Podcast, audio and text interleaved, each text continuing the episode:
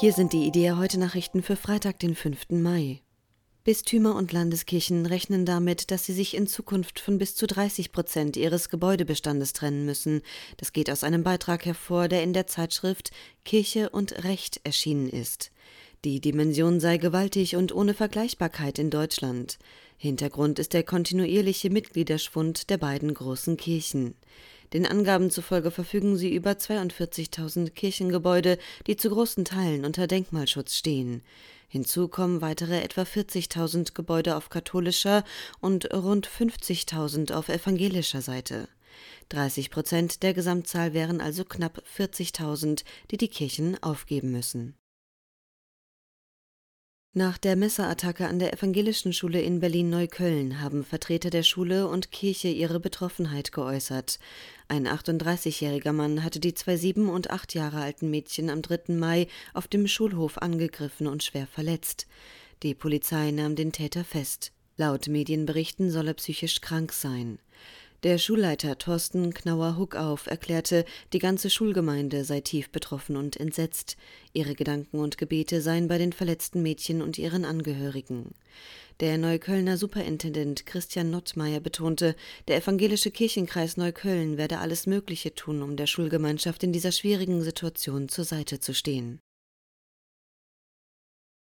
Im nordafrikanischen Libyen droht sechs Christen die Todesstrafe, das berichtete die Online-Nachrichtenagentur The New Arab. Demnach wird den Frauen und Männern vorgeworfen, zum Christentum konvertiert zu sein und missioniert zu haben. Sie seien bereits im März von der staatlichen Agentur für innere Sicherheit, kurz ISA, verhaftet worden. Ihnen drohen nach dem libyschen Strafgesetz die Todesstrafe für Äußerungen, die, so wörtlich, darauf abzielen, die politische, soziale oder wirtschaftliche Ordnung des Staates zu stürzen. Laut dem überkonfessionellen Hilfswerk Open Doors belegt Libyen Platz 5 der Liste der Länder, in denen Christen am stärksten verfolgt werden.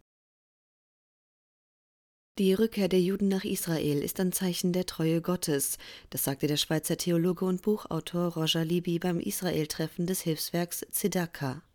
Anlass war das 75-jährige Bestehen des Staates Israel. Libi verwies auf den erklärten Willen Gottes, der die Rückkehr der Juden schon Jahrtausende vorher durch seine Propheten verkündigen ließ. Diesem Ziel Gottes hätten sich die Gegner Israels wohl entgegenstellen, aber seine Verwirklichung nicht verhindern können. Alle Menschen sollten daran sehen können, dass der Gott der Bibel am Werk sei. Nach seinem Plan werde Jesus bei seiner Wiederkunft zu seinem Volk in seinem Land kommen.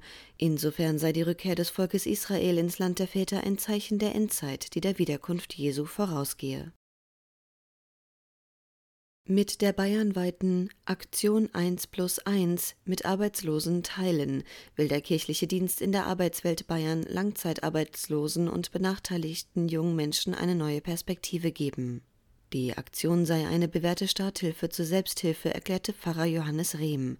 Ihm zufolge lebt die Aktion von dem Vertrauen, dass, Zitat, alle Geschöpfe Gottes gebraucht werden und befähigt werden können, ihren Beitrag im Gemeinwesen zu leisten. Der Amtschef im Bayerischen Staatsministerium für Familie, Arbeit und Soziales, Markus Gruber, bedankte sich für die kirchliche Initiative. Sie lenke den Blick auf die Menschen, die nicht auf Anhieb vom stabilen bayerischen Arbeitsmarkt profitierten. Dieses Angebot ist spendenfinanziert. Mehr Nachrichten finden Sie jederzeit auf idea.de.